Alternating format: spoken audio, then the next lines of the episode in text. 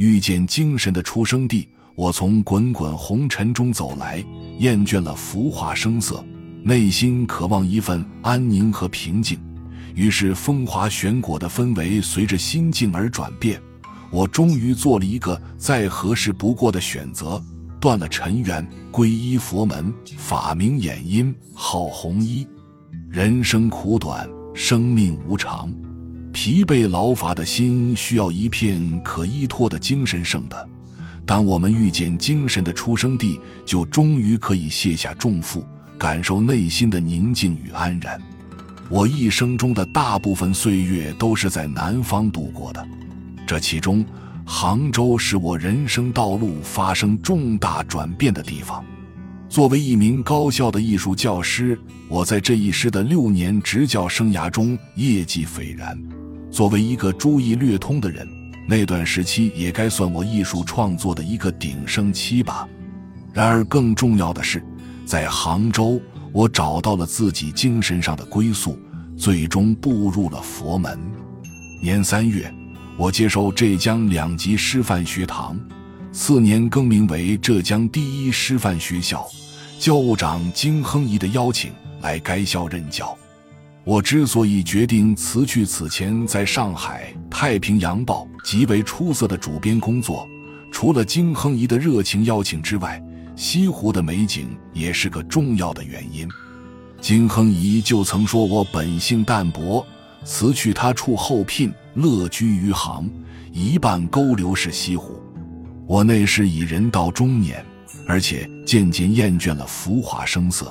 内心渴望着一份安宁和平静，生活方式也渐渐变得内敛起来。我早在《太平洋报》任职期间，平日里便喜欢离群所居，几乎是足不出户。而在这之前，无论是在我的出生和成长之地天津，还是在我二十文章经海内的上海，亦或是在我渡洋留学以专攻艺术的日本东京。我一直都生活在风华玄果的氛围之中。随着这种心境的转变，到杭州来工作和生活，变成了一个再合适不过的选择。年八月十九日，农历七月十三，相传是大势至菩萨的圣诞，我便于这一天在虎跑寺正式剃发出家了，法名掩音，号红衣。到了九月下旬。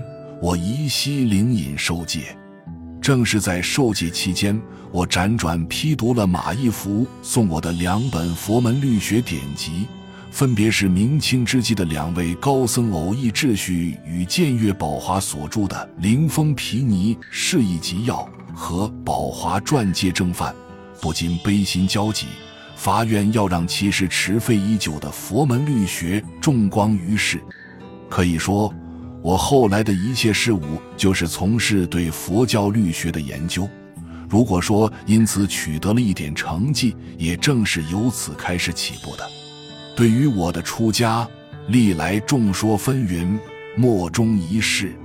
其实，我为此写过一篇我在西湖出家的经过，对于自己出家的缘由与经过做了详细的介绍。无论如何，这在我看来。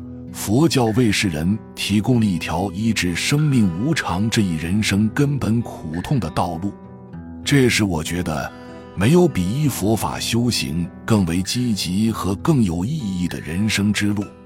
当人们试图寻找各种各样的原因来解释我走向佛教的原因之时，不要忘记，最重要的原因其实正是来自于佛教本身。就我皈依佛教而言。杭州可以说是我精神上的出生地。本集就到这儿了，感谢您的收听，喜欢请订阅关注主播，主页有更多精彩内容。